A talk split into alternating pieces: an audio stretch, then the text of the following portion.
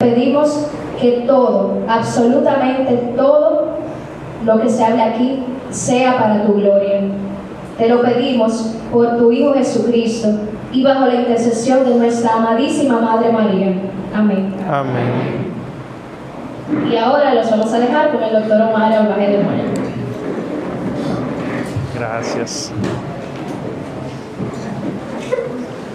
Buenas noches.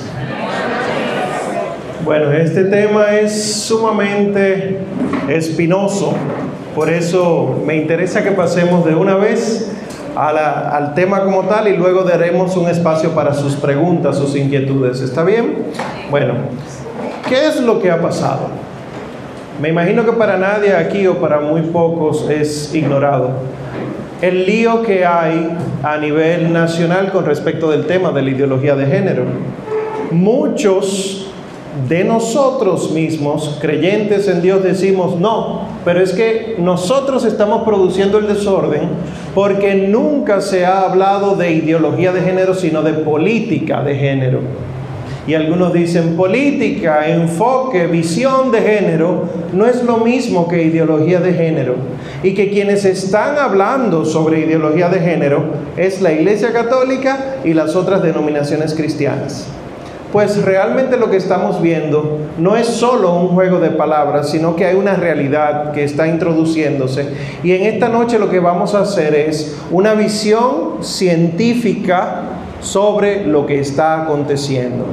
Cualquier aspecto religioso lo dejaremos eh, por el momento de lado para entender profundamente a nivel racional cuáles son las consecuencias de lo que está aconteciendo actualmente. Pues miren, ¿sería política o sería ideología lo que quiere imponerse ahora y lo que ha venido imponiéndose a nivel mundial? Pues Realmente desde la antigüedad nosotros hemos visto que sí hay diferencia entre hombre y mujer, pero que dependiendo de la cultura, la cultura puede ser patriarcal o matriarcal. La cultura matriarcal es aquella donde la mujer es la que verdaderamente importa, manda y dispone. Y sí hay culturas matriarcales. Lo único que la gran mayoría de la cultura europea es patriarcal. Y como el continente americano, lo que nosotros conocemos como Occidente, Europa y continente americano, vino toda esa cultura y aquí existe el sistema patriarcal. Por eso es que nosotros vemos que sí hay un- una gran cantidad de hombres en asuntos de política, en asuntos de economía y demás, pero responde a título cultural. Esto es importante saberlo, porque lo que se dice es que debería cambiar eso y voltearse la torta, y esa no es la realidad. En ese proceso, a finales del siglo XIX, principios del siglo XX, se da cuenta la sociedad actual, específicamente en Europa y en Estados Unidos, y decide entonces empezar a defender los derechos de la mujer, y es lo que nosotros conocemos, el modelo de la subordinación. ¿Qué es esto? Cuando se da cuenta la sociedad existe mujer con un papel, hombre con otro papel, pero el papel de la mujer en la sociedad está por debajo del papel del hombre. En este modelo de la subordinación, nosotros vemos que el patriarcado es lo que lo protagoniza, el hombre es el que manda y el hombre como papá y el hombre que decide sobre la mujer y sobre los hijos. Y también eh, existe una identidad plena entre sexo y género. Ya hablaremos de la diferencia entre sexo y género, porque no es un mero juego de palabras. Surgen entonces una serie de campañas a favor de la mujer y se habla de un modelo igualitarista. ¿Que ¿En qué consiste?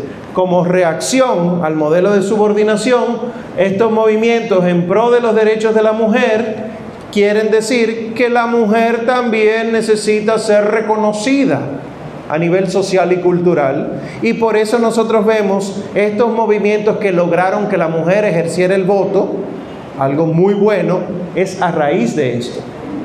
Igual la mujer con acceso a la educación, no solamente ella en, los estudios superiores, sino ella también enseñando en las escuelas, es fruto de este movimiento.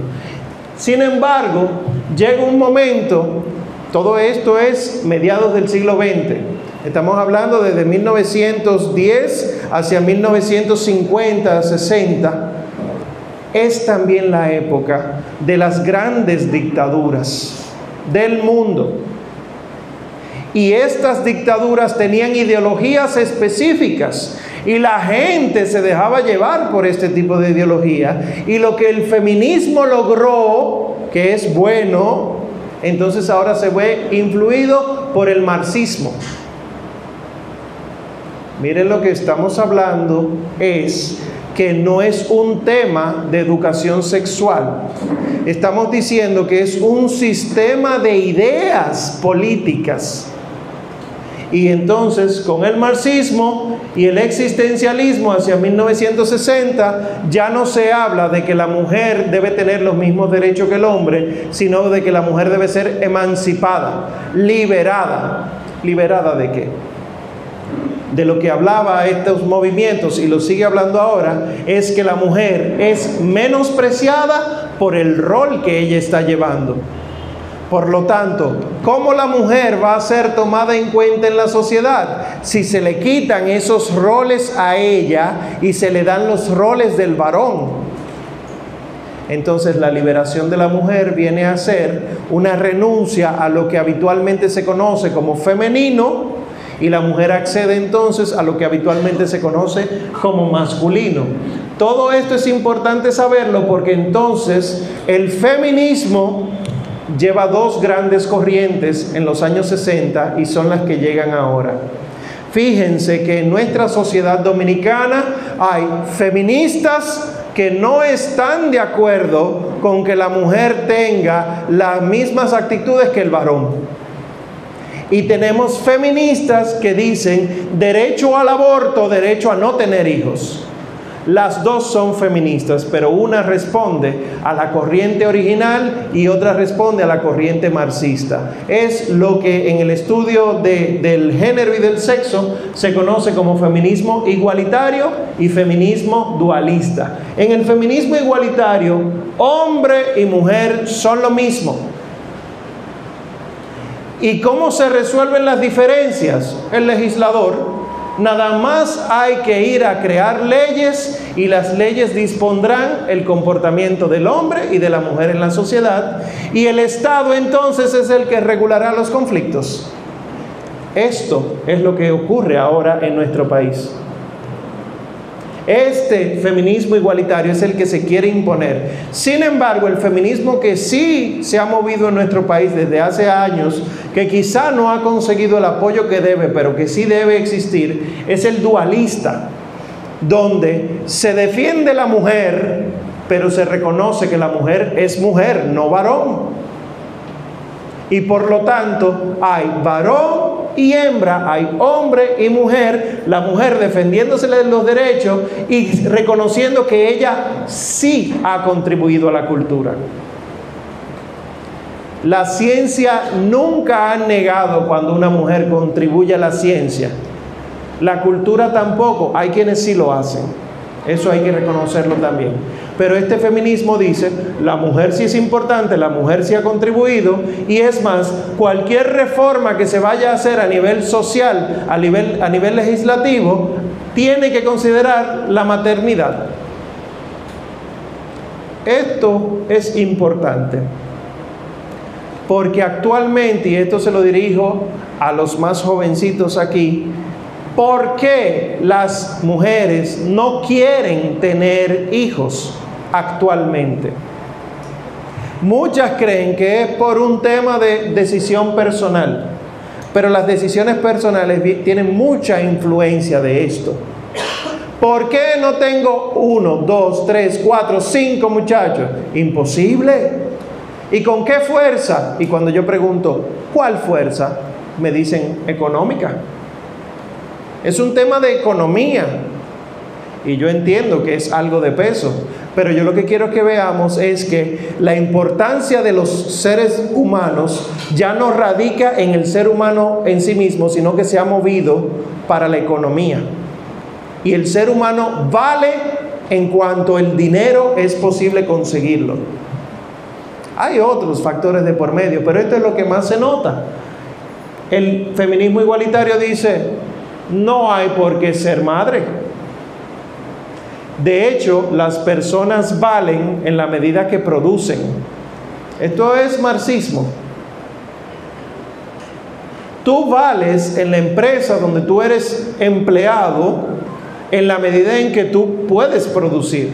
Te enfermas, te disminuyo los días de licencia. Pides varias licencias médicas, aquí a ti hay que revisarte, dispensamos de tus servicios. Seguro médico, si no tienes una patología de base. Maternidad, fíjense que todo es en función del dinero. Y entonces, ¿qué yo hago a nivel institucional educativo? Yo educo para que la gente no anhele familia, sino que anhele puestos y dinero. No se educa ni siquiera desde las escuelas para la familia ya. Y esto es fruto de esto. No crean que es un relajo. Oigan cuántos aspectos sociales hemos abarcado. Y entonces viene el concepto de género. Porque el feminismo defiende la mujer, el, otro feminismo, el dualista defiende a la mujer en comparación con el hombre, el feminismo igualitario la equipara con el hombre y se usa mucho la palabra género, género, género. ¿Qué es el género? Se van al diccionario de la Academia Española y el género le dice que es una categoría gramatical, que espero que a esta altura ya lo sepamos. Género es una categoría gramatical y que solamente en español solamente existen tres tipos de género, masculino, femenino y neutro. Neutro en los artículos, en los pronombres, no en los sustantivos.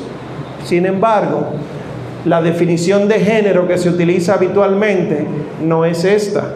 Hay que aceptar una nueva definición de género, de hecho la ha habido en los estudios del comportamiento social del ser humano se habla de género, pero ya no como eh, hombre y mujer iguales o de comportamientos impuestos, sino yo voy sin intervención alguna, estudio una sociedad y digo, los hombres en esta sociedad se comportan de esta manera, las mujeres de esta manera.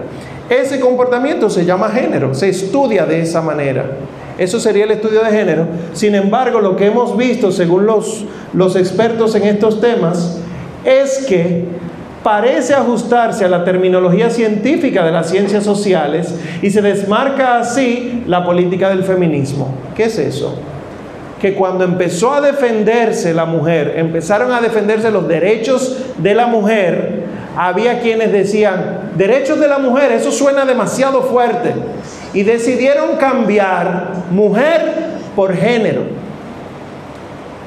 Sigue hoy, solamente tienen que escuchar los discursos. En esta ordenanza del Ministerio de Educación, que es la que ha generado todo esto, ustedes lo leen y la palabra género puede sustituirse por mujer. Sin embargo, si género es el comportamiento de hombre y mujer en una sociedad, está mal utilizada la palabra género. Y eso fue lo que pasó en una reunión en Beijing de la ONU en el año 95. Cuando en 1995 se reunieron las Naciones Unidas y se pusieron a hablar de género, el documento utiliza 233 veces la palabra género y hubo problemas porque nadie estaba de acuerdo. Cada uno entendía género de una manera distinta. Y los que son a favor de la familia decían, es que ustedes quieren imponer algo que no es verdadero.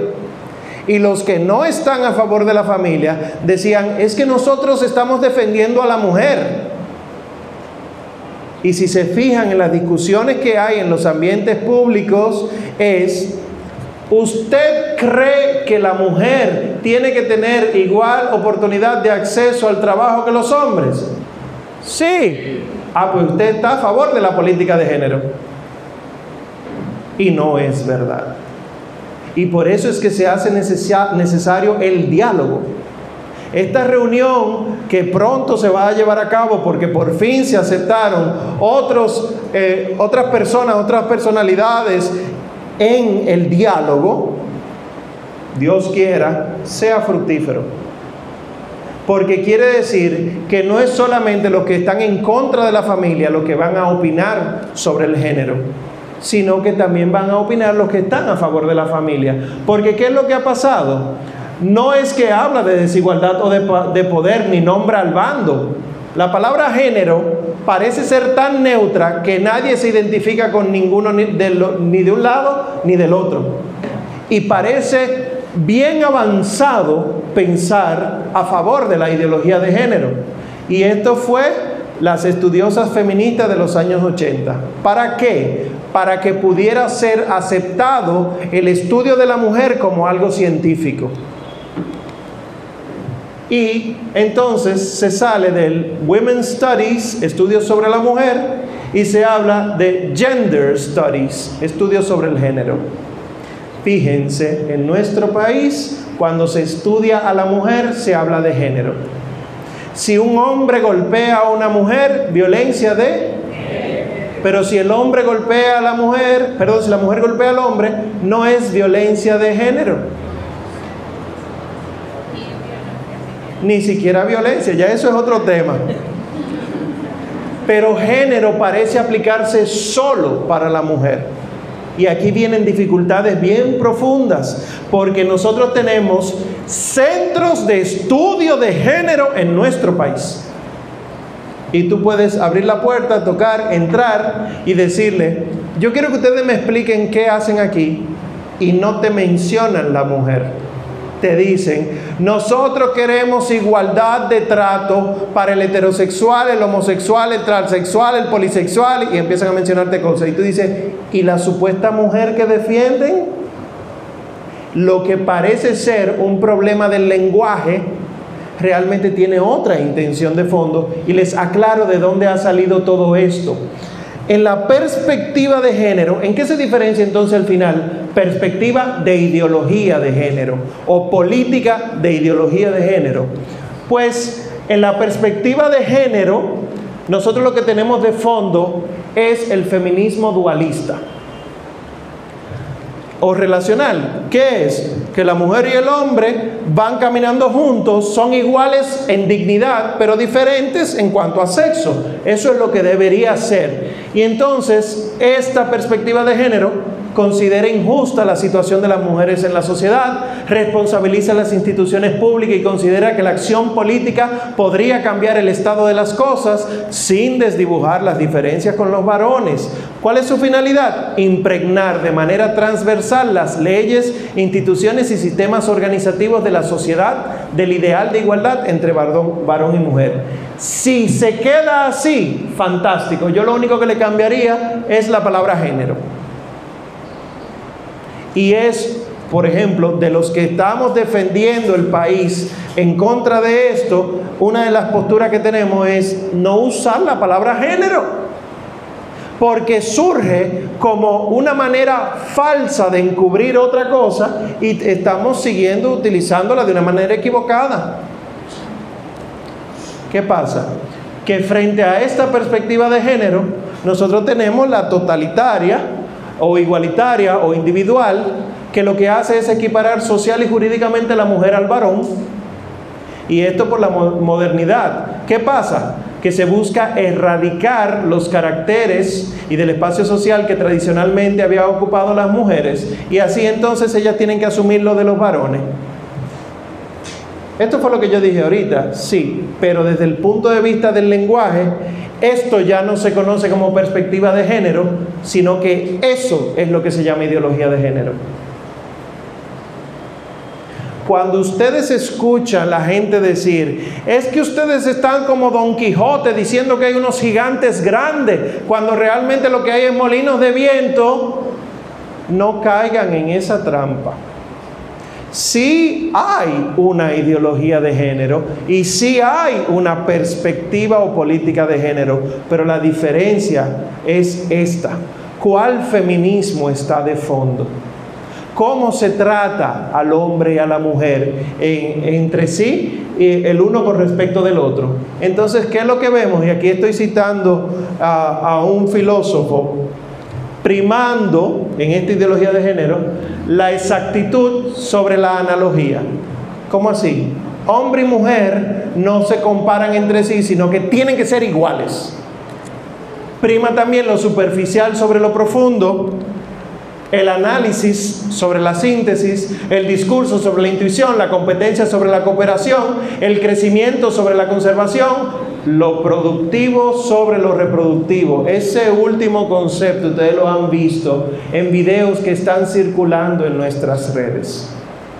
Ya la mujer no tiene que asumir un papel reproductivo y el hombre uno productivo. Y lo que estamos viendo es que sí, se coloca a la mujer, a la mujer en los distintos puestos en los que hasta entonces solo había estado el varón, pero manteniendo intactos los valores de él, en especial individualismo y voluntarismo. ¿Qué quiere decir? Que la mujer debe convertirse en varón y lo específicamente femenino es mal visto. Fíjense, ¿usar pantalones está mal? No. ¿Usar falda está mal? No. Pero si yo le digo, la mujer debe usar falda, miren cómo rechina en nuestra mente y creemos que la mujer debe tener el acceso también a los pantalones. Pero yo digo eso mismo, pero con los, personajes invertidos y no hay problema. ¿El hombre debe usar pantalones? Sí, claro. ¿Y si yo quiero usar falda? Ya hay problema. Ven que no hay una supuesta igualdad. No la hay. Entonces lo que está de fondo es un feminismo. El feminismo fuerte de la ideología de género es el individualista, el que ha relativizado todo. Ahora, yo quiero detenerme ahora en algunos aspectos científicos, sé que no son científicos, pero trataré de describirle lo más llano posible para que entiendan que realmente hay una diferencia y no es de índole cultural. Por ejemplo, a los doctores aquí les encantará todo esto. El hombre y la mujer le puede dar un derrame cerebral. Se cree habitualmente, por lo menos así lo enseñan de manera básica en las escuelas de medicina, el lado izquierdo en su mayor parte, en mayor porcentaje, está asociado al lenguaje, a lo racional, etc. Y el lado derecho a lo sensible, a lo artístico. Cuando a un hombre, varón, le da un derrame del lado izquierdo, el coeficiente intelectual le disminuye. Porque el lado izquierdo está asociado a lo racional. Cuando le da en el lado derecho, casi no disminuye el coeficiente intelectual. Porque el lado derecho no está asociado a lo racional. Pues estudiemos eso en las mujeres. Cuando a la mujer le da un derrame cerebral del lado izquierdo, el coeficiente intelectual disminuye un 9% comparado con un 20% del hombre. Y le da del otro lado y el coeficiente baja un 11%. Casi igualito. ¿Qué quiere decir esto? Que las conexiones neuronales del cerebro de la mujer no son iguales que las del hombre. Por lo visto, para, el, para la mujer, con las conexiones diferentes, para la mujer es más necesario el lenguaje que para el hombre. ¿Cuáles son los pleitos habituales en casa con el hombre y la mujer? Marido, mujer, novio, novia, hermano, hermana. Que lo habitual es que la mujer hable más y exprese más lo que siente, exprese, estoy hablando del lenguaje, no hablo de sentimientos, que el hombre. Esto obviamente son estudios científicos, todas las citas se le estoy poniendo al pie de la presentación. El hombre tiene organizado el cerebro en zonas y la mujer no. La mujer el lenguaje lo maneja en otras zonas. Quiere decir que el hombre es mucho más básico que la mujer en cuanto al lenguaje. ¿Y cómo sabemos eso? Porque en el desarrollo embrionario, esos son embriones, ni siquiera son fetos, en el desarrollo embrionario se hicieron estudios de cerebros de embriones varones y embriones hembra, y sin decirle a los científicos de quién era la muestra, ellos supieron decir en el 100% de los casos, estos son varones, estos son hembras. ¿Cómo lo supieron?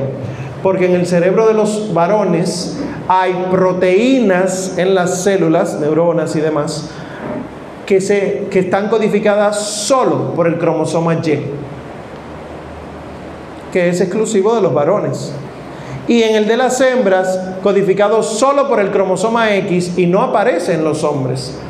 Quiere decir que, que la mujer piense distinto del hombre no es por hormona, es que venimos desde lo más pequeño, unión hombre-mujer, XY o XX, ya eso es suficiente para que el cuerpo entero sea diferente, se organice diferente y reaccione diferente. Esto es importante porque cuando nosotros nos vamos a los estudios científicos reales, descubrimos en animales eh, eh, como los macacos, como los chimpancés, aves, tortugas y en el ser humano que eso es así siempre. Entonces, desde el punto de vista de la genética, de los cromosomas, de la neurología, el hombre funciona como hombre, la mujer funciona como mujer. Una de las cosas que quiere hacer la ideología de género es inyectar hormonas y ya ocurre en varios países. Porque si lo, femenino es el inconveniente y un varoncito de cuatro años, de tres años dice soy hembra, se le pone hormona y entonces se dice que ya entonces se detiene todo lo que, lo que supuestamente la sociedad le iba a meter en la cabeza. ¿Qué se ha visto en los estudios científicos? Y este es un caso paradigmático en Estados Unidos. Dos mellizos en los años 70, me parece que fue, varones nacieron, se les hizo la circuncisión, a uno la circuncisión le salió terriblemente mal y hubo que amputarle el pene y la recomendación del médico fue críenlo como hembra. Todo iba perfecto, era una niña hasta que llegó la pubertad. Cuando en la pubertad todo su cuerpo empezó a funcionar como cuerpo de varón, entonces empezaron los conflictos en él. ¿Y cómo se desarrolló el resto de la historia? A los 34 años se suicidó por un tema de identidad sexual. Y tanto marcó eso al hermano que el hermano terminó suicidándose también. Pues miren, ese estudio que hizo ese médico con esos niños antes de la pubertad es el estudio paradigmático para defender que el género es una construcción social. Les invito a que lo busquen, les invito a que lo lean. El médico no publicó nada más adelante porque él entendió que ya había concluido su caso. Fíjense, le cortamos el pene, lo criamos como hembra, funcionó como hembra si él hubiera tenido un poco más de conocimiento y de interés, sigue, porque hay que entender que el ser humano es todo un proceso. Sigue estudiando y se da cuenta que no es así. Pues los que defienden esto es en ese caso que se basan. Y los que defendemos lo que hay que defender decimos, sigue leyendo el caso. Igual sucede entonces a nivel auditivo. Estudiando con bebés recién nacidos, los, eh, los científicos se, se dieron cuenta de que a los bebés recién nacidos que se enferman, se les canta una canción de cuna siempre y los bebés recién nacidos mejoran más rápidamente. De hecho, el alta médica la reciben hasta 12 días antes del resto. El estudio fue, a un grupo de bebés se le cantaba, a otro no. Sin embargo, te vas a leer el estudio y dice que eso fue así en las hembras, no así en los varones. A los varones que se le cantó canciones de cuna no mejoraban antes, mejoraban igual que al que no se le cantó. De hecho, la tasa de crecimiento fue mayor en hembras a las que sí se le cantó que a los varones que se le cantó. Se quedaron iguales. ¿Qué quiere decir eso? Después se hicieron otros estudios, eh, en este caso fue de emisiones otoacústicas, se descubrió que los recién nacidos que escuchaban en el rango de 1000 a 4000 hercios eran hembras. Los varones estaban por debajo de eso. ¿Y qué me quiere decir a mí de 1000 a 4000 hercios? que en, ese, en esa amplitud del sonido es que el ser humano puede discriminar el lenguaje. Por debajo de eso, el lenguaje, a menos que tú le prestes atención, representa un ruido. ¿Cuál es la gran queja de las madres en la casa con los varones y con las hembras? Que tú nunca me oyes. Los estudios demostraron que en un aula la profesora daba clases y las estudiantes le iba muy bien, los estudiantes les iba mal. De hecho, a los varones le pasaba que se le dormían en la clase. Sin embargo, es un profesor varón y los varones se mantienen despiertos, claro, generalizando, y las hembras se quejan de que ese profesor habla muy duro. ¿Qué es lo que está pasando? Que auditivamente la mujer escucha más que el varón. ¿Qué quiere decir esto? Esto es desde, el origen, no estamos hablando de hormonas. Es que el acercamiento que hay que tener con los varones es distinto que el que hay que tener con las hembras. Quiere decir que sí hay una diferencia, además acústica, auditiva. Y no solamente eso, esto es impresionante lo del ojo. A nivel ocular, a uno le enseñan muchas cosas de conos, bastones, que los conos en la retina es para percibir color, que los bastones para percibir forma y movimiento. Pues estudiando la retina humana se descubrió que las mujeres tienen la retina más finita que el hombre. Y que el hombre es más gruesa que la mujer. Y tú dices, lógico, porque el hombre es más grande y corpulento. Aún siendo la mujer más grande que el hombre en tamaño, el hombre tenía la retina más gruesa. Y entonces los científicos dijeron, vamos a analizar las capas de la retina, porque ¿qué pasa? Pues resulta que hay ciertas células en la capa de la retina que tienen conexiones a los conos y los bastones. Hay células P o parvocelulares, pequeñas, y magnocelulares, células M.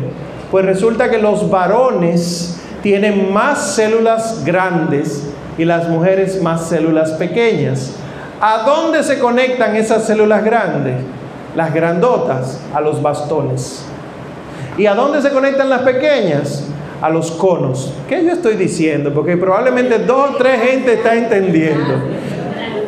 Estoy diciendo que para el varón, para el hombre, es más fácil percibir forma y movimiento y para la mujer es más fácil percibir color.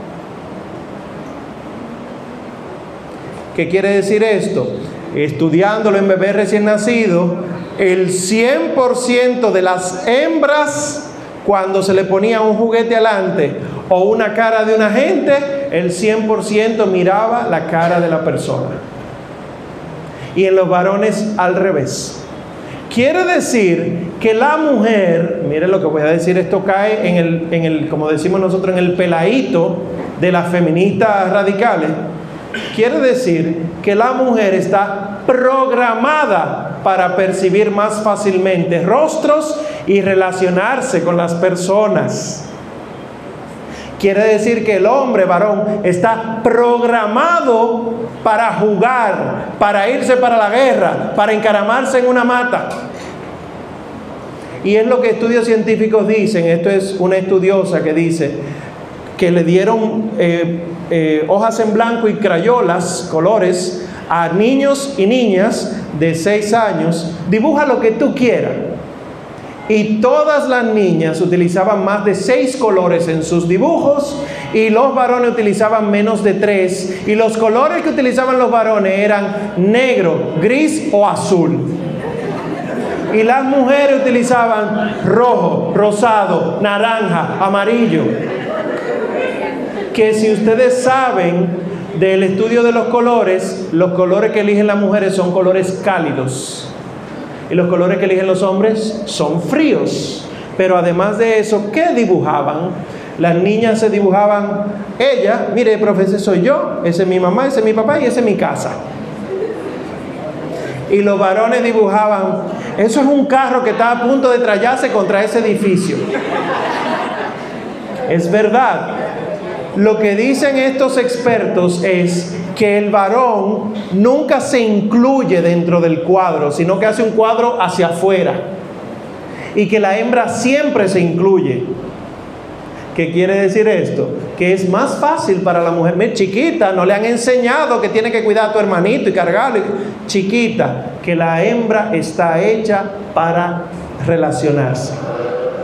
Y el varón no. Y la científica lo que dice es, las hembras dibujan sustantivos, los varones dibujan verbos. Y dice eh, un, científico, si tu profesor quiere ayudar a, a, que una estudiante le vaya bien, tú te sientas frente a frente a ella y le vas explicando. Si tú quieres que un varón, un estudiante le vaya bien, no te sientes nunca frente a frente a él, siéntate al lado de él. Por esto, por este tipo de alambrado que tenemos nosotros aquí arriba. Y eh, ya casi para terminar esto, eh, nosotros vemos algo sumamente importante con respecto de la evolución. Los que creen en la teoría de la evolución no pueden estar de acuerdo con la ideología de género. Porque la teoría de la evolución lo que dice es que el ser humano se ha adaptado al ambiente. Y la ideología de género lo que está haciendo es adaptar el ambiente al ser humano. Sigo diciendo, es una teoría de la evolución, no crean que esto es dogma. De hecho, eh, hay un tema con respecto de eso que después lo vamos a hablar. ¿Y qué pasa? Que todo lo que estoy describiendo del varón y de la hembra sucede también en el chimpancé que según la biología es el primate más cercano que tenemos nosotros con respecto de, los genes y demás. Ahora, quiero seguir con unos cuantos mitos y verdades. Esta parte no es mía. Esta parte la tomé de un sitio que me pareció bien razonable lo que decían. Voy a poner solamente cuatro mitos con sus verdades. Dicen el sexo es una construcción social y se puede cambiar en base a la autopercepción, los sentimientos y las emociones.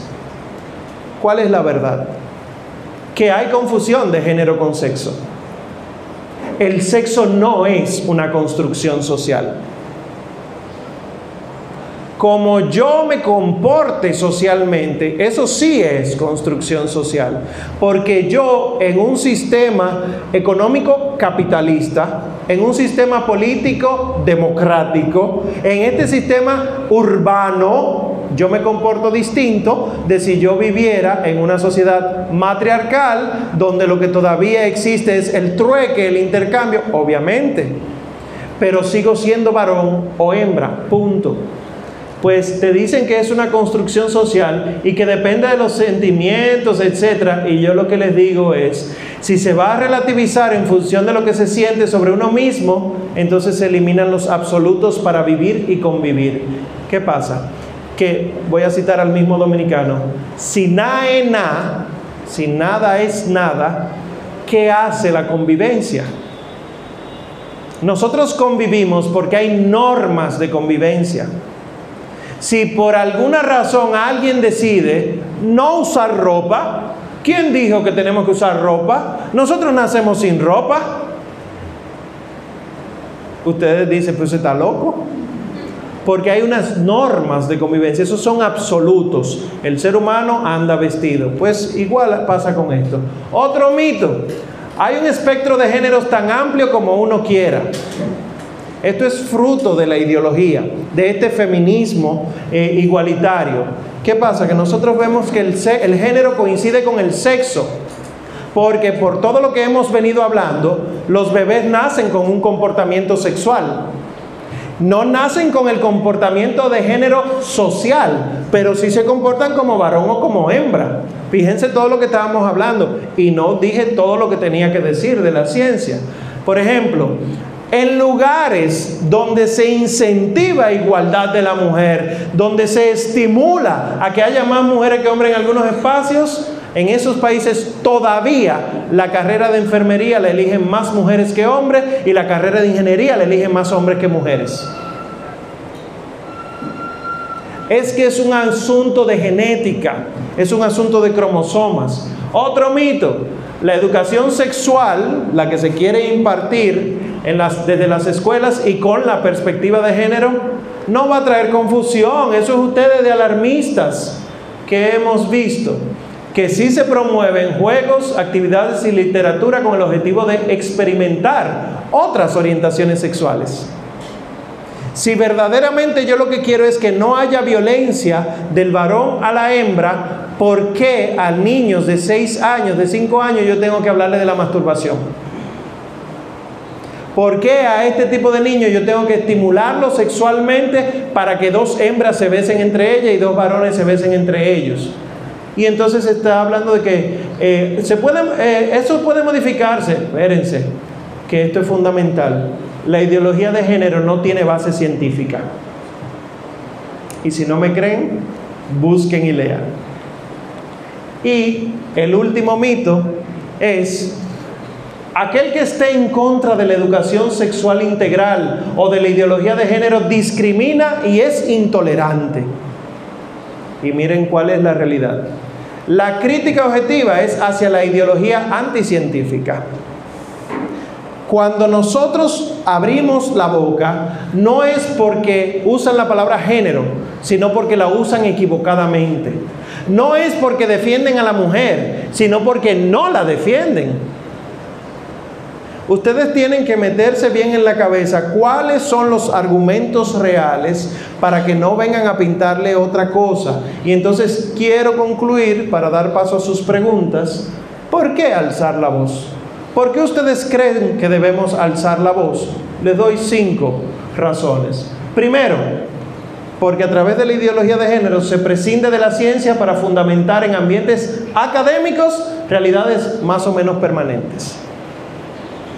Si yo voy a un ambiente académico como las escuelas, liceos, universidades, yo no puedo ir con algo anticientífico. Solo por eso es suficiente para que la desechemos pero aún así apunta hacia los niños como objetos y no como sujetos. Si queremos eliminar la violencia del hombre contra la mujer, ¿por qué vamos a la escuela? ¿Por qué no vamos a las universidades? ¿Por qué no vamos a los hogares? Y es que la violencia, entre comillas, de género está ocurriendo en las escuelas. Esto es importante también. Tercera razón, porque se presenta disfrazado de necesidad o de derecho un conglomerado ideológico que destruye los mismos paradigmas científicos que han permitido el desarrollo humano. Si no se es varón, hembra, a los médicos aquí presentes yo les pregunto, ¿cómo rayo vas a tratar ciertas enfermedades?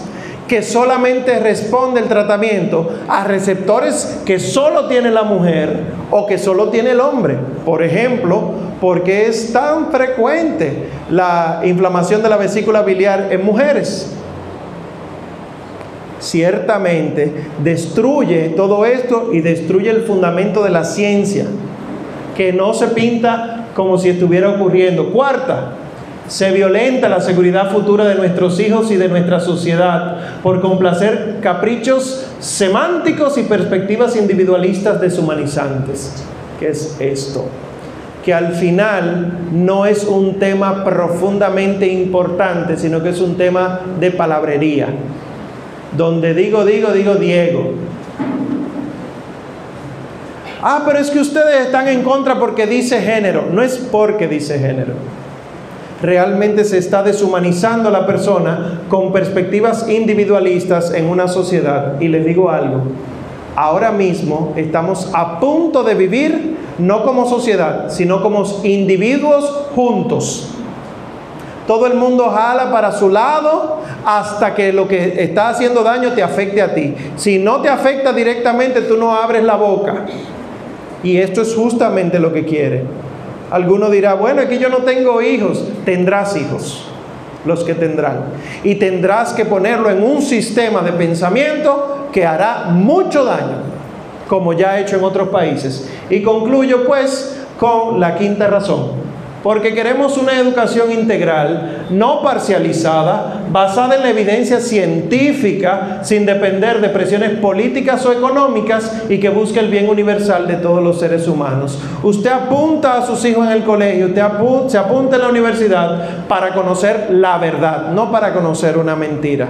Y si esa mentira me la imponen por asuntos económicos o políticos, recuerden que el marxismo es política, entonces no sirve para nada. Muchas gracias por su atención, que el Señor le bendiga mucho.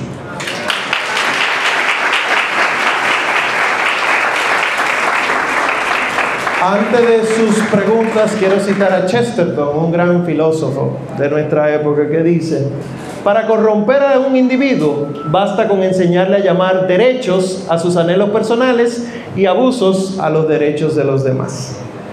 A ver, sus preguntas, dudas, inquietudes.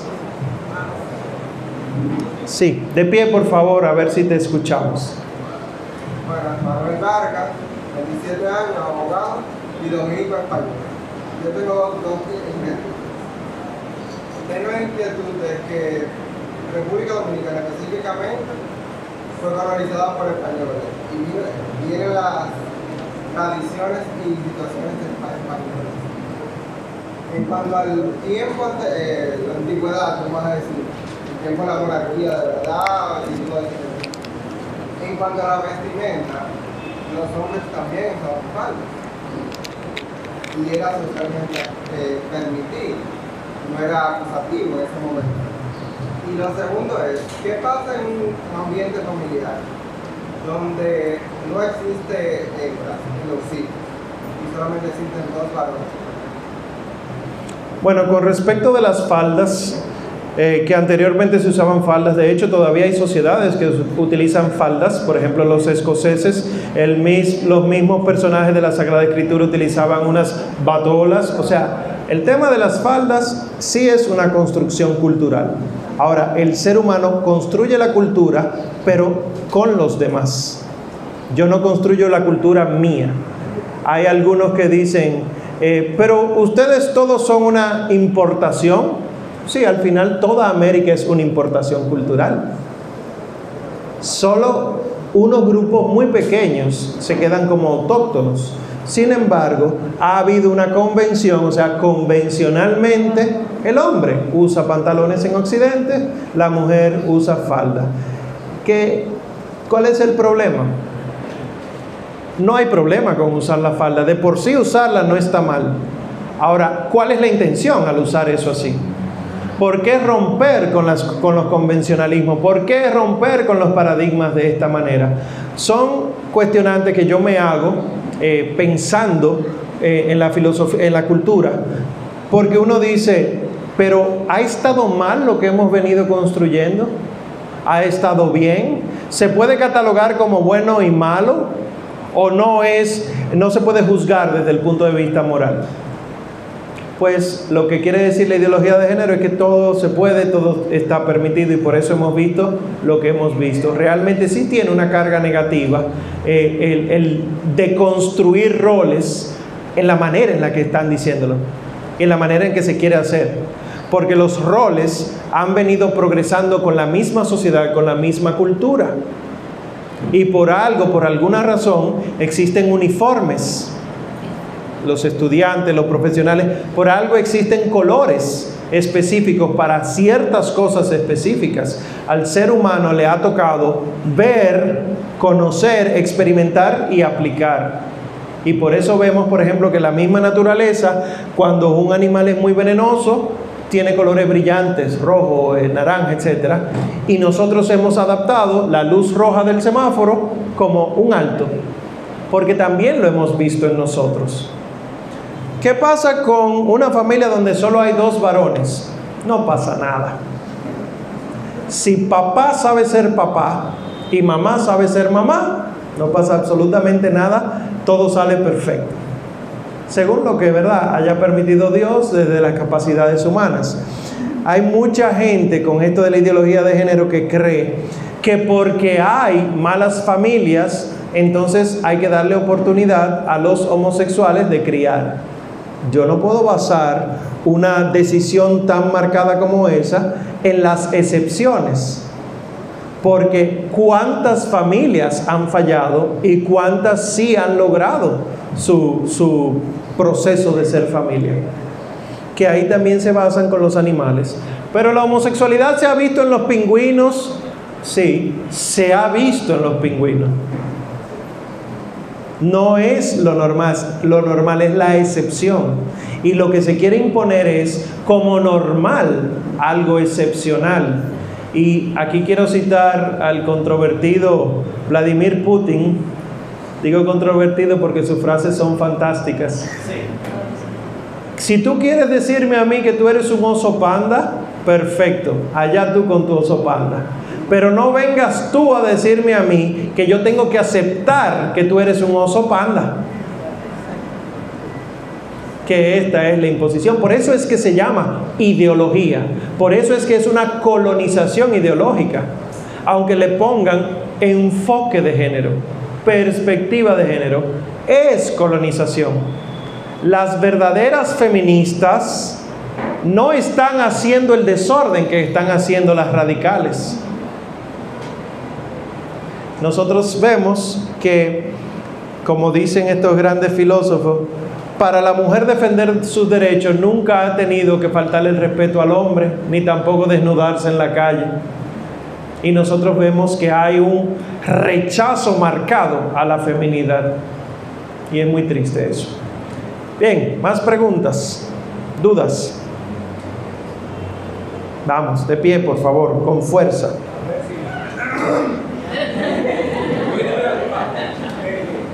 Sobre el estudio que tú mencionaste anteriormente, el, muchacho que lo quedaron como mujer, Sí, eh, yo había, había leído diferente, en el que el mismo estudio utilizaban para, para demostrar que eh, la, que identidad sexual no es algo social, sino que es algo propio. O sea, Sí. como él se definió como mujer, el otro era mujer que era hombre, y tuvo conflicto, eso demuestra como que el hombre que se cree mujer, entonces no, no es algo cultural ni algo del ambiente, sino que él tiene esto y que es propio de la persona. Él es así. Sí, y por eso es que yo invito a leer, a que estudien ustedes, a que se formen, porque ese mismo estudio puede, a- he leído que dicen, él terminó suicidándose por la presión social de que él debía ser hombre. Y esa no es la realidad. Si se van a, a leer la historia de él, él termina suicidándose porque no conocía su identidad, no tenía identidad que este es un problema mayor todavía. El problema grande que se va a establecer ahora es que los niños, si eso se establece, no tendrán identidad. Y el ser humano no fue hecho para no tener identidad. Para muestra de eso, fíjense que los niños se asocian, se buscan entre sí y pueden crear buenas amistades, pero pueden crear pandillas, pueden crear vicios, pueden crear guetos, pero se asocia, el ser humano se asocia. Cuando yo logro destruir hasta lo interior, tú no eres nadie igual al otro, no te asocias. Y terminas entonces, además de no saber quién tú eres, no queriendo ser de ninguna manera y estás totalmente aislado en el mundo. Ni mucho peor que si te hubieran soltado solo en una isla. Mucho peor, porque por lo menos en la isla hay esperanza. Aunque no llegue nunca. Pero con la destrucción de la identidad sexual, en este caso sexual, pero de la identidad del individuo, viene lo peor habido y por haber, porque yo mismo no sé quién soy y no sé quién, a quién aceptar. Es muy fuerte, es muy fuerte y delicado. ¿Quién más? Ah, sí, por favor, de pie. Hola, pregunta, ¿qué piensas tú, qué pasa cuando hoy en día escuchamos comentarios como yo voy a criar a mi hijo, si nace hembra, la quiero como hembra y a cierta edad ella decide qué hacer con su identidad? ¿Por qué va a pasar a partir de Yo médico le diré, si tú estás dispuesto a hacer eso, también debes estar dispuesto a que el niño coma lo que le dé la gana, que vaya al médico cuando a él le dé la gana, que vaya a los estudios al colegio cuando a él ella le dé la gana. Si nosotros, por lógica, por lógica humana, le tenemos que alimentar al bebé. Aun cuando el bebé no quiere, tú lo obligas porque hay que alimentarse. Si no se alimenta porque está enfermo, tú lo llevas al médico. ¿Qué niño le gusta siempre ir al colegio, sobre todo los lunes? Y adultos también los lunes. Sin embargo, hay que hacerlo. Pues eso, que no es indispensable para vivir los estudios, pero comer sí, sanarse sí, es lo mismo que hay que hacer con la identidad. Yo soy papá, o sea, los hijos nacen en un ambiente familiar porque los papás lo cuidan. Si el ser humano no fuera hecho para la convivencia familiar, naciera de una espora, de una matica, una semilla. Sin embargo, fíjense que los animales todos nacen para ser criados. Algunos lo crían dos días y lo sueltan en banda, otros los criamos 18 años, 19 años, lo que usted quiera, pero deben ser criados. Lo que esta mentalidad, porque es un problema filosófico que hay en la sociedad, lo que esta realidad está creando ahora es tal grado de derecho, entre comillas, que la gente cree que no meterse con el otro es respetar sus derechos, incluyendo mis hijos, incluyendo mi cónyuge, etc. Entonces mi recomendación, ¿qué tú le puedes decir a una persona así? Llévalo al aspecto científico. Porque aquí no estamos hablando de yo siento que, mi opinión es que, sino que científicamente estamos hechos de una manera y que actualmente somos lo que somos porque hemos obedecido a la naturaleza. Si no obedecemos lo biológico, natural, antropológico, terminamos en un caos. Y para entender eso, fíjense cuántos genocidios ha habido, cuántas eh, maneras de matar al ser humano eh, de manera inconcebible. Por ejemplo, queremos saber cómo funciona el VIH. Eh, inyectale el virus a varias personas y no se lo diga, a ver cómo se desarrolla la enfermedad. Hay gente que hace eso. Y eso es reprobable, pero mayúsculo. Y eso sucedió en muchos momentos de la historia. Y el ser humano lo reprueba. Pues eso mismo, en lugar de ser un virus biológico, yo diría que es un virus de mentalidad. Un virus ideológico lo que se está sembrando. Y no se le está dando la terapia a la gente, sino que se está dejando a ver cómo coge su curso.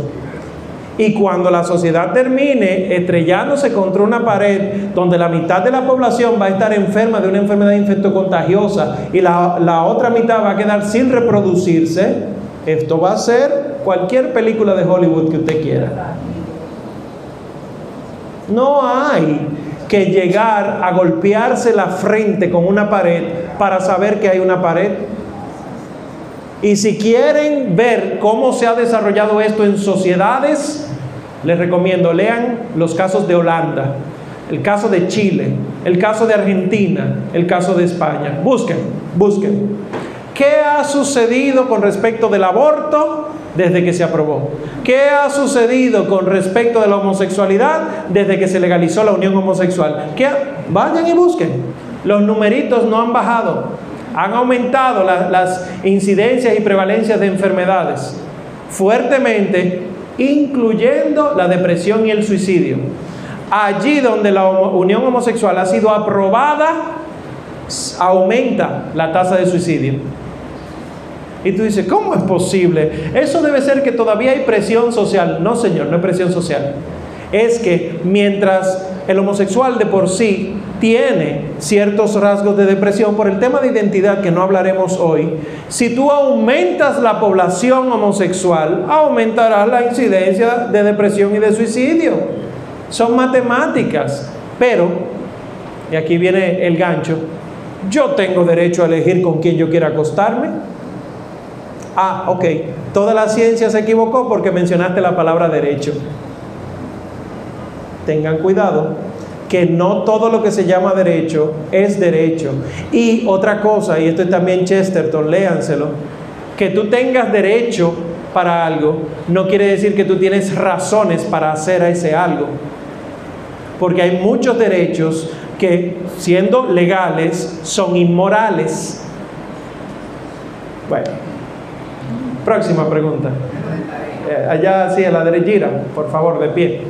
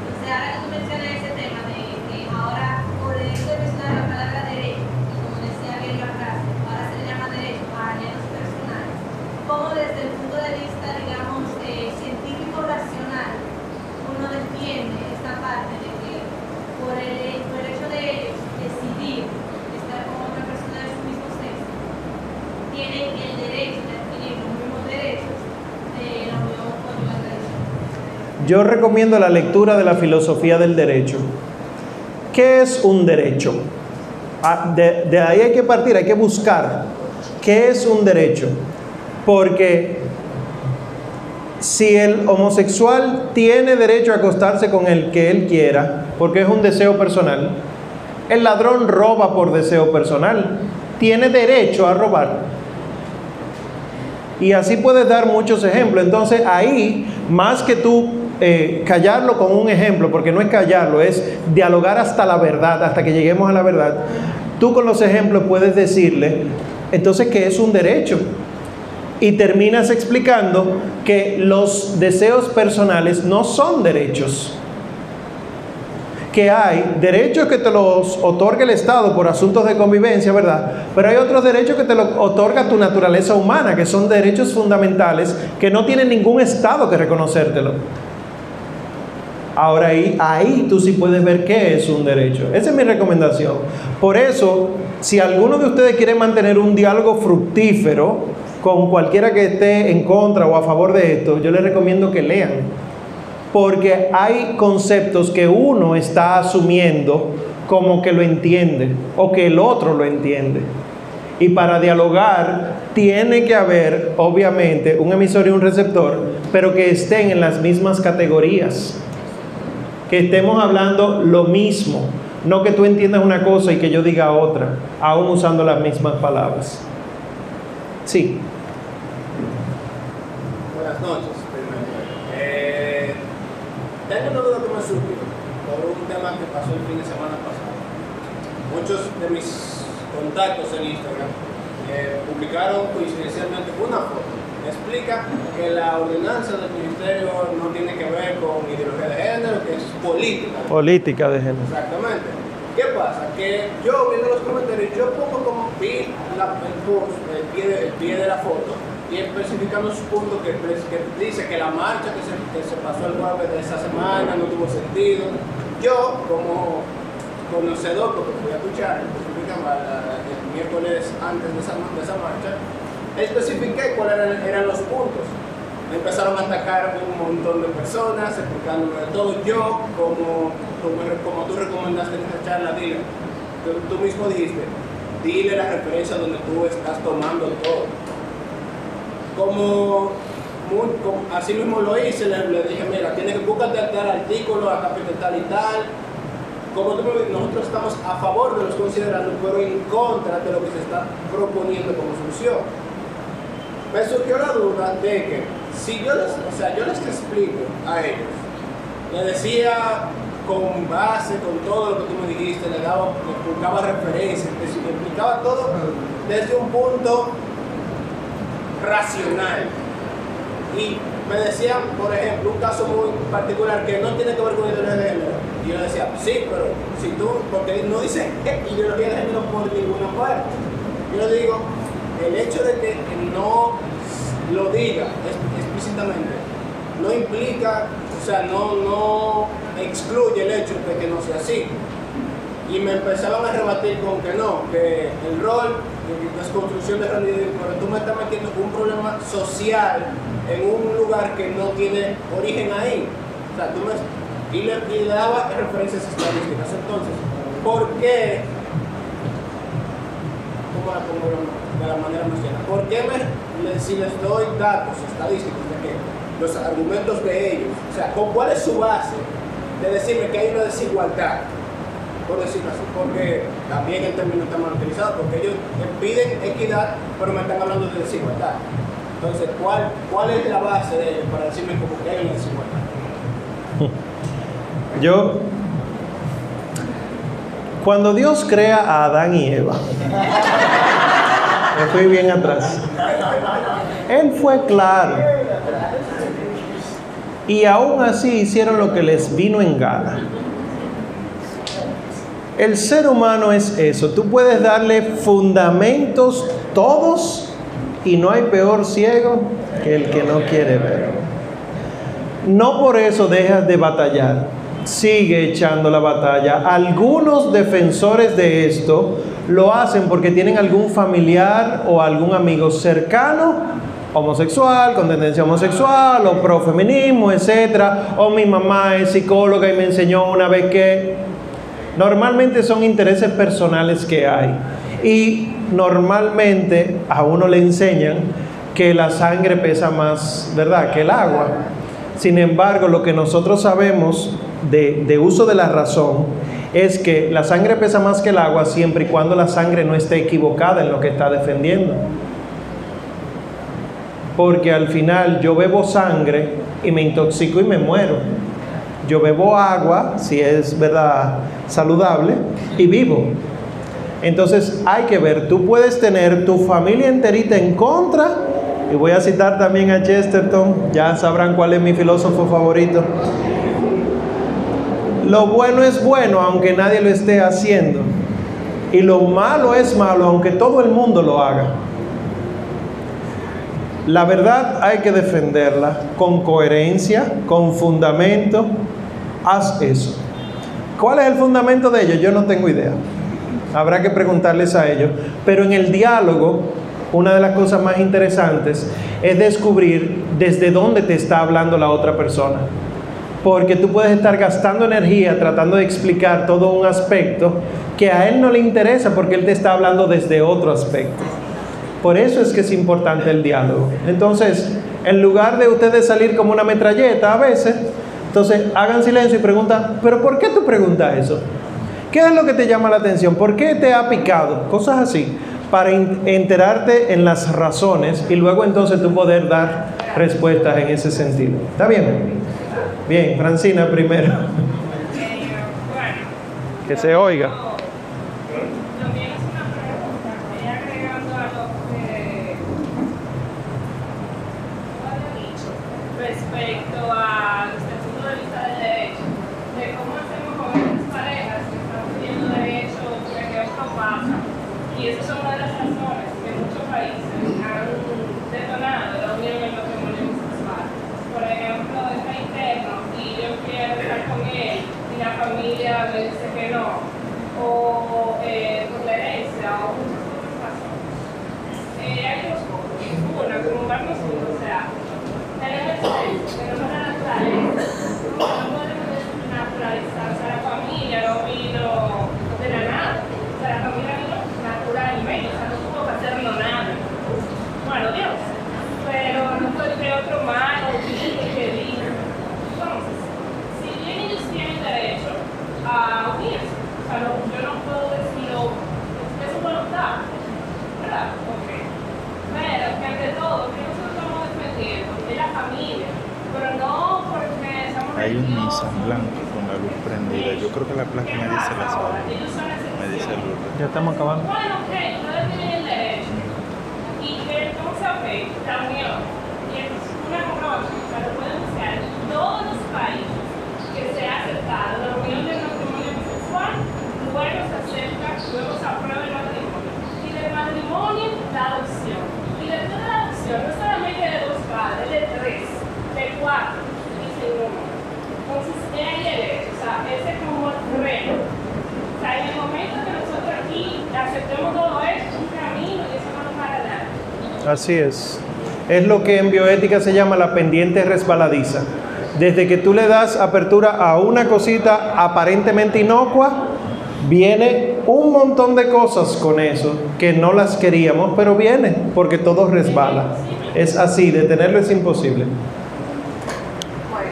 Yo tengo una pregunta. ¿Cómo tratar con personas que todo lo que dices, tú te tratas de meter razón, le hablas con ellos, y lo que siempre dicen es, pero déjalo ser, no importa, eso no afecta al mundo, medio mundo está jodido. Pero no importa, eso no afecta al mundo, que cada quien haga lo que quiera. Me afecta a mí, pero a él no le afecta. ¿Cómo tratar a ese ente de la sociedad? Igual, con razonamiento, con razonamiento. Si funciona, lo que pasa es, es que hay muchas vertientes. ¿Cómo yo razono con alguien que dice, pero déjalo tranquilo, es su decisión, eso no te afecta? Si nosotros estudiamos las sociales, sociología, vemos que cualquier acto de cualquiera afecta a los demás. Cualquiera. Y miren que en esta noche no hemos tratado el apartado de del espíritu, del alma. ¿verdad? Sé que somos creyentes, la mayoría, si no todos, pero hasta ahí hay consecuencias. Pero quedándonos en el aspecto puramente biológico, cualquier actividad que yo haga afecta al otro porque estoy en sociedad. De la única manera en que no afecta al otro, no es ni siquiera si yo vivo en una isla, es que si yo vivo en otro planeta. Porque es que eh, los recursos naturales son de todos, no son míos. Hasta en eso. Entonces, razonamiento y mucha paciencia. Pide paciencia para que el Señor te la dé. Ya voy. Era más contestando lo mismo del joven, Ramón. Este, si nosotros dejamos de o sea, nosotros tenemos que convencer a los demás, independientemente de que ellos crean o no crean, o no les quiere escuchar o no. Fíjate que si tú no dejas, o sea, si uno deja de hacerlo, ya ellos te convencieron a ti. Cuando uno desiste de algo, de una idea, ya esa idea se borra. Y lo que quiere el otro lado es que tú borres esa idea. ¿Y cómo lo haces? Guiándote a ti mismo. Para que tú desistas. Y si tú desistes, ellos no tienen una contra contra contra quien. Esa es la realidad. Siempre hay que estar firme en lo que uno desea para el futuro. Lo único que necesita el mal para vencer es que los buenos se queden callados. Fíjate que el más grande Jesucristo decía, el que tenga oído que escuche, pero no dejaba de predicar. Claro. Que muchos lo escuchaban, otros no lo escuchaban. Atrás, Jeff. Ah, bueno, tú, bien. Doctora. Quiero pedir disculpas porque llegué un poco tarde, no sé si tratar el tema, pero o sea, yo me, he documentado un poquito sobre la igualdad de género, sí entiendo el concepto y quizás, o sea, si realmente es eso, sí pienso que debemos estar asustados, ¿verdad? Y estar luchando. Ahora bien, también leí lo del decreto, lo, la propuesta que tiene la, el, el ministerio y veo que habla más como de la equidad y darle Sí, claro, a claro. las niñas y veo, digo, pero como que diferente, la ideología de género sí es otra cosa. Sí. O sea, el concepto de género como algo cultural sí es algo preocupante, pero entender que quizá no es eso, o sea, tengo esa duda, ¿es eso realmente o es que estamos Sí, al principio, al principio de la ponencia lo trabajamos, pero lo voy a aclarar. Aunque se hable de perspectiva de género, lo que estamos viendo es que no es, aunque esté en el papel que es a favor de la mujer, la realidad no es la mujer. La realidad es que hay otras cosas. Por ejemplo, decía José Rolando, la marcha, la manifestación que tuvimos la semana pasada, que fue muy criticada, pero también vimos una marcha LGBTI y no fue criticada. Entonces no hay esta tal equidad. Entonces, ¿por qué fue que levantamos la voz? No fue porque dijeron una mala palabra, una palabra obscena y nos ofendimos. No, es levantando la voz porque sabemos lo que viene, porque hemos visto lo que ha llegado a otras partes. Y lo de la pendiente resbaladiza entra ahí. Si de, verdad aceptamos perspectiva de género como algo inocuo, ¿qué impide otras definiciones de género entrando en la perspectiva de género? Entonces por eso es que hay que eh, eh, exigir un diálogo, como lo hemos exigido, para ponernos de acuerdo en qué es lo que estamos haciendo. Porque si hay algo que enseña la Santa Madre Iglesia Católica es que hombre y mujer tienen la misma dignidad y merecen las mismas oportunidades. La iglesia no dice lo contrario de eso, pero la iglesia sí dice, ahora no me venga a hablar de violencia de género, sino de violencia doméstica. No me venga a hablar de oportunidad de género, sino oportunidad de, entre hombre y mujer, porque no existen personas embarazadas, existen mujeres embarazadas, porque los hombres son inembarazables. Hasta que tú aceptas ciertas posturas ideológicas, abres el espectro, incluye ciertas orientaciones sexuales y entonces dice, pero ¿qué impide si yo me siento mujer y soy mujer? ¿Qué impide que yo pueda quedar embarazado? Y se está hablando de, eh, trasplantes de útero. Se habla de trasplantes de útero. Ya no maternidad subrogada. Ya no vientres de alquiler. Implantes uterinos. Es fuerte. Pero sí, entiendo tu postura. Atrás, Jeffy, a ver si no me mata. Uno, mira, sé que nos están ligando verdades con mentiras. Sí. Pero hay que entender también que en nuestro país hay una deficiencia en la respuesta que han dado los políticos con, con las leyes a necesidades que son reales. Sí. Dígase. Bueno, sí es verdad que un- el feminicidio es real, no es, un invento, hay cosas que hay que atacar. Entonces, yo le quiero, o sea, ¿cuál es la pregunta? ¿Cómo yo respondo a supuestas respuestas al, al nosotros como católicos o a la iglesia, los políticos no dan respuestas a realidades, han surgido unas respuestas que pueden parecer ciertas. Sí. Por ejemplo, la educación sexual, dentro de lo que está queriendo impartir el ministerio de esa educación sexual, es diciendo, mira, es que hay una discriminación que es real en una clase social. Y nosotros tenemos que erradicar una educación desde inicial, o sea, hay que comenzar a los niños a educarlos en que ellos sepan que existen para que no sean discriminados. Sí. Ahora, yo, mi postura, no estoy de acuerdo. Ahora, es la solución que ha salido y no tenemos políticos que den respuesta de otra manera. Entonces, ¿cómo yo le digo que no sin tener un... Crear nosotros propuestas. Porque mira qué ha sucedido, y estos son estudios que se hicieron en Estados Unidos. Existe un, un margen amplio del salario que recibe una mujer y, la que- y el que recibe un hombre. Existe. Que se, se hicieron estudios y que se vio que en el mismo trabajo las mujeres perciben menos dinero que los hombres, porque cuando fueron contratadas y se les preguntó cuánto tú anhelas ganar, decían un monto las mujeres y el hombre siempre tiraba 10 o 15 mil más. No es un tema solo de discriminación. El hombre habitualmente toma más riesgos que la mujer. La mujer que busca un trabajo piensa, necesito algo seguro. No puedo aventurar. El hombre no. No, yo tiré la aventura. A ver, eso hay que tomarlo en cuenta en el análisis. Entonces yo no puedo resolver la inequidad en el pago del hombre y la mujer metiendo más mujeres en el trabajo, porque ¿y si las mujeres no están preparadas? No por ser mujer, sino las que se están incluyendo. Es lo mismo que el feminicidio. Por definición el feminicidio es matar a una mujer por ser mujer. ¿Qué están haciendo las estadísticas? Que cualquier mujer matada es feminicidio. Y yo puedo matar a una mujer no por odiarla por ser mujer, sino porque me robó algo. Entonces, ¿qué pasa? Hay feminicidio, unos números falsos, hay feminicidio, pero ¿cómo se llama cuando matan al hombre? No hay, porque homicidio es para los dos.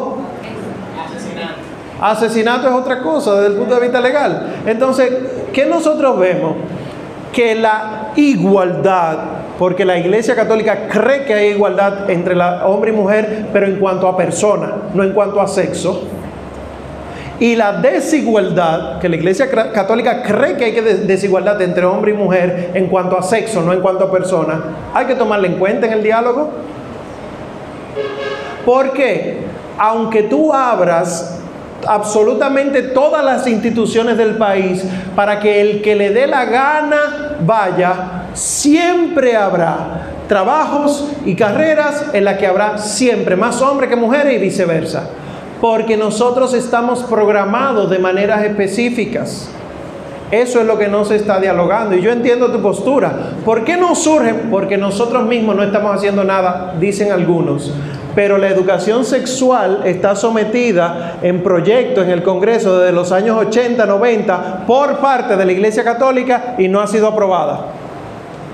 Y luego se han sometido muchos otros proyectos de educación sexual integral y no lo que queremos meter es este que viene escrito de otros países donde probablemente le haga mayor bien al, al país. ¿Estamos seguros que es al país que le hará bien? Mira, para terminar, me gustaría que hablar específicamente del, del caso citado, del, o sea, del, del hecho de por qué está mal que a un niño, me gustaría tu opinión, desde pequeño, se le enseñe que existen personas de un género diferente, o sea, que lo que sea, que se le enseñe eso. Y lo otro, aunque ya eso no me la respondiste, pero yo sé que está muy en boga, no quieren meter eh, la parte del sexo como hombre, mujer e intersexual. E intersexual. Que está en el video superior. Sí, bueno, pues mira, una de las cosas que dicen los pedagogos y muchísimos expertos en el tema, psicólogos, es que a los niños se le da la información que pueden retener o que pueden aceptar. Es lo mismo que el enfermo. A nosotros los médicos nos pasa que recibimos un paciente cuyo diagnóstico es fuerte y no se lo damos de primera intención el diagnóstico. Ah, usted lo que tiene cáncer. No. Uno va dando grados de la verdad. Lo mismo los niños. ¿Por qué a un niño yo no le puedo decir, se murió tu abuela? Sino, abuelita está en un mejor lugar, ella tú la vas a volver a ver después. ¿Por qué de esa manera? ¿Por qué hay noticias que un niño no recibe de primera intención como la recibe un adulto? Lo mismo pasa con los aspectos sexuales. Yo actualmente, como está la sociedad, actualmente sí hay que decir que hay personas homosexuales, pero haciendo la salvedad moral. Porque yo no puedo dejarlo neutro. Ay, mira, ellos dos son homosexuales, muy bien, lo aplaudo. No, señor. Porque lo antinatural será siempre antinatural, aunque el planeta entero lo acepte. Entonces nosotros tenemos que tener claro, entonces, ¿qué sucede?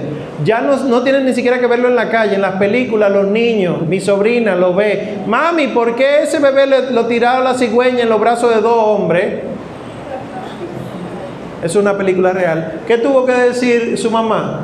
Porque eh, ellos dos creen que se quieren, pero ellos no se quieren de verdad. Eso está mal.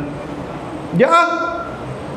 ¿Qué pasa? Que estudiando profundamente tú descubres que el concepto de amor entre homosexuales está pervertido.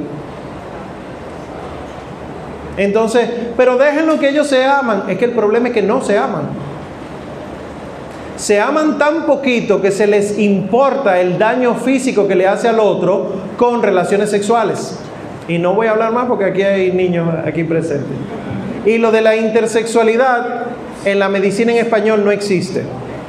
Nosotros no hablamos de eh, el hermafroditismo como intersexual, sino como intergenitalidad, que en Estados Unidos sí se habla de intersexualidad, pero en español no, porque el hermafrodita no es un punto medio en todas sus células, sino que es un punto medio en la manifestación física de los genitales. Sigue siendo desde fuera varón o hembra, pero en los genitales no se sabe, es la manifestación. Tú tomas una célula de, de ese genital y te dice si es XX o XY. Hay un tema del lenguaje también. Mi querido, me hacen señas. Eh, una más, aquí, por favor, y es la última. Ajá.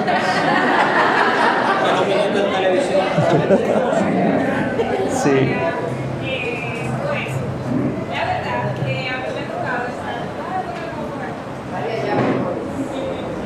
Ok, la verdad que a mí me ha tocado, quizás por mi profesión, etcétera, estar en un ambiente en donde la homosexualidad, eh, lo transgénero, etcétera, es como un derecho y, y está bien porque se habla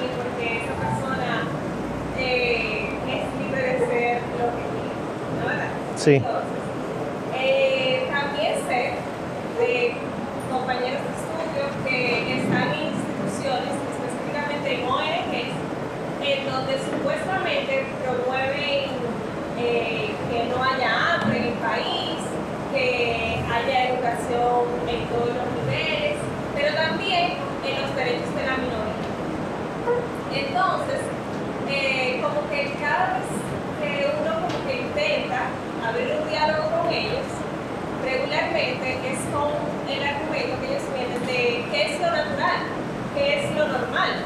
Eh, eso, o sea, también mucho de la cultura, de que eso es cultural. Eso te dijeron a ti que tú tenías que, qué sé yo. Que tenían que gustarte los varones, te lo sugirieron. gustar los varones porque en mi casa mi mamá y mi papá estaban enamorados y me educaron así eh, desde chiquita. Entonces, como que me cuesta darles una razón eh, que no sea del lado moral cristiano, por así decirlo.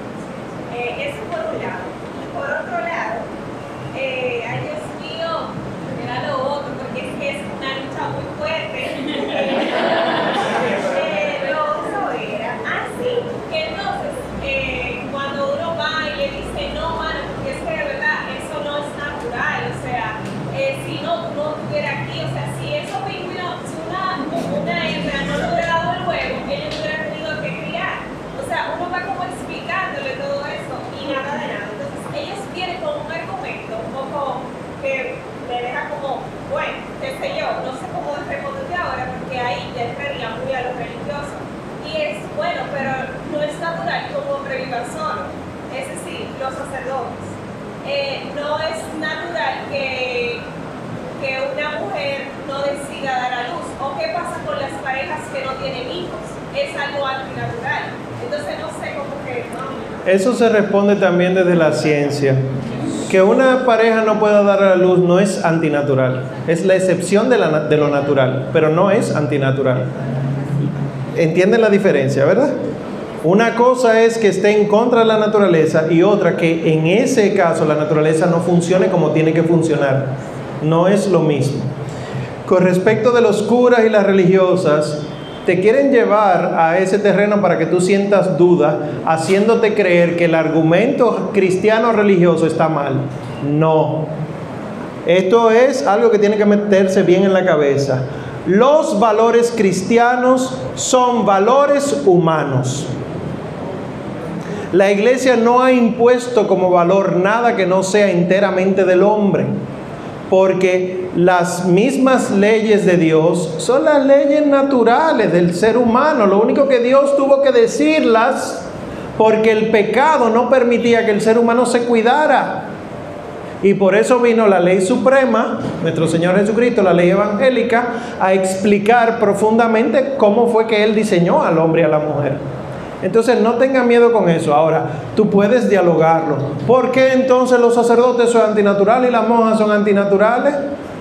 Sin embargo, los sacerdotes viven solos ahora mismo por necesidad, pero no se pasan su vida solos.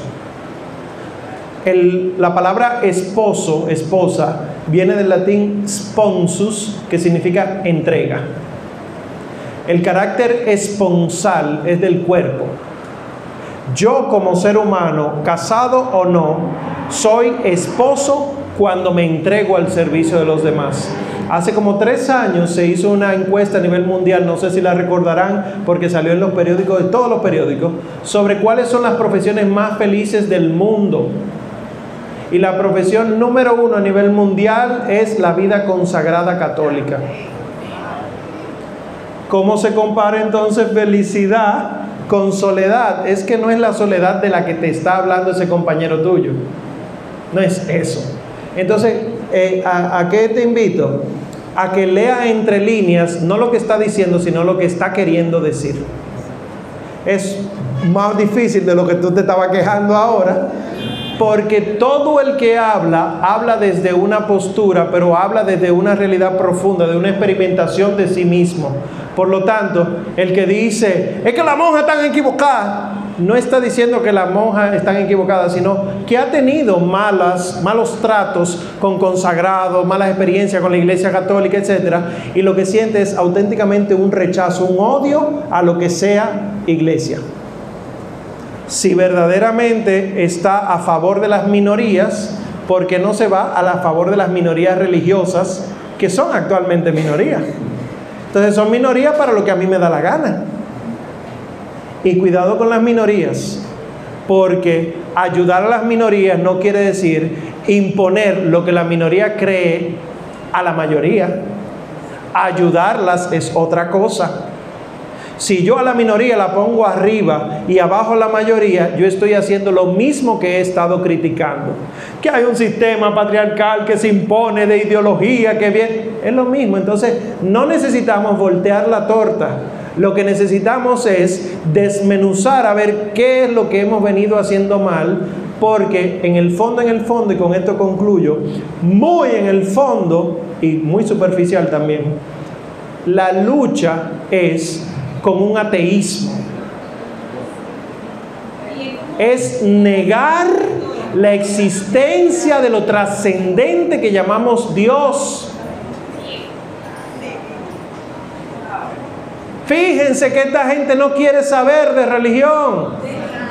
Porque como decía Ratzinger, el ateísmo material sacó a Dios de la academia. No se puede hablar de Dios en la ciencia. Entonces el existencialismo lo que hizo, ni en las católicas, el existencialismo entonces lo que hizo fue sacarlo de la vida cotidiana. Yo no puedo hablar en el transporte público de Dios, de una vez me critican, hay quienes lo hacen, atento a ello. Y entonces la última batalla es sacar a Dios de dentro del ser humano mismo. Nosotros tenemos dos opciones y con esto concluyo. O dejamos que siga a ver hasta dónde para. Sabemos dónde para el ser humano sin el, sin el trascendente. Sabemos dónde para.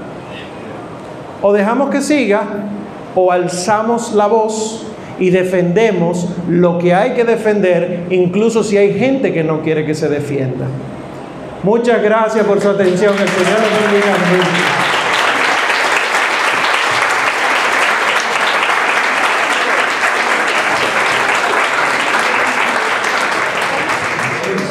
Bueno, y qué más que dar las gracias a nuestro conferencista por esta charla tan interesante.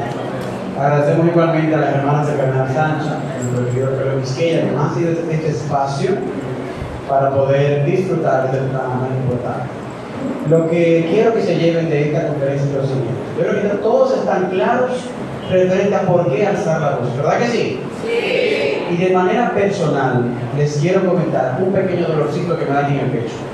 ¿Ustedes saben cuál es? Que no podemos dejarnos llevar por la opinión pública está manipulada, está tergiversada.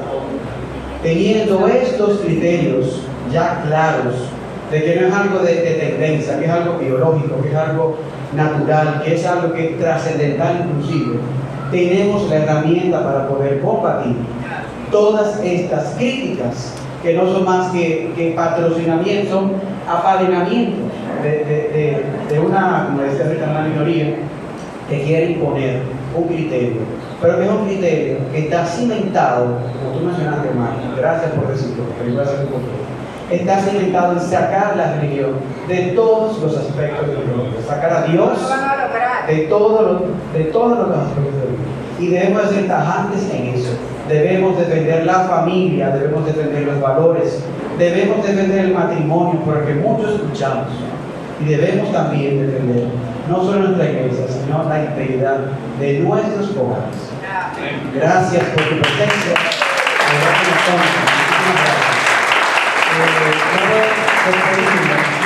Eh, que esta actividad ha sido llevada a cabo eh, para fines de, nuestro retiro anual.